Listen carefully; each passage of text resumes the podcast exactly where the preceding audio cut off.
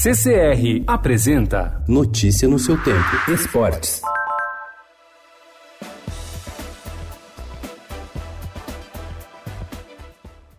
As principais atrações naturalmente são Flamengo e Liverpool. Sem os dois badalados clubes, que só entrarão em campo na próxima semana, o Mundial de Clubes começa hoje no Catar, com um jogo que não deixa de ter atrativos. Em ação estarão o local Al Saad, que tem vários jogadores da seleção catariana e é treinado pelo espanhol Xavi, contra o desconhecido Young Sport, equipe da Nova Caledônia que vai representar a Oceania.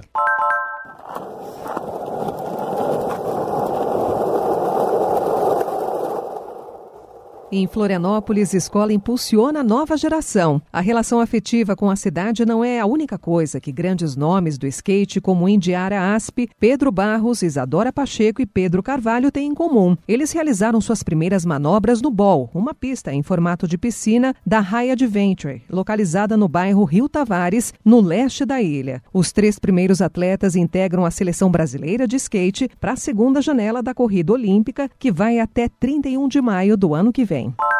O Prêmio Brasil Olímpico coroou dois novos heróis na temporada. Beatriz Ferreira do boxe e Arthur Nori, da ginástica artística, ganharam o prêmio de melhor atleta do ano. Eles foram campeões mundiais em 2019 e conquistam a honraria pela primeira vez na carreira. A boxeadora ganhou a medalha de ouro no Mundial de Boxe em Ulaud, na Rússia, na categoria até 60 quilos. Já Arthur Nori, de 26 anos, foi campeão na barra fixa no Mundial de Ginástica Artística em Stuttgart, na Alemanha. No Pan de Lima, ele também foi prata na barra fixa e segundo colocado no individual geral e ainda ganhou uma medalha de ouro por equipes.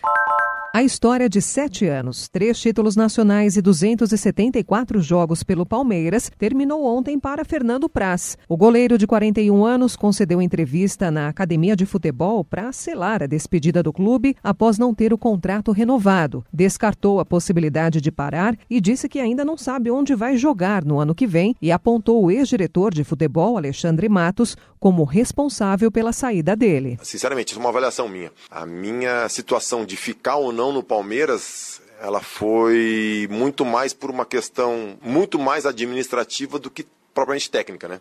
O antigo diretor teve um, uma estratégia contratual que deixou mais ou menos o meu destino, vamos dizer, selado aqui. E aí conversando com o presidente, pelo que se criou através disso, eu mesmo achei que não tinha muitas possibilidades de eu, de eu permanecer aqui. Notícia no seu tempo. Oferecimento CCR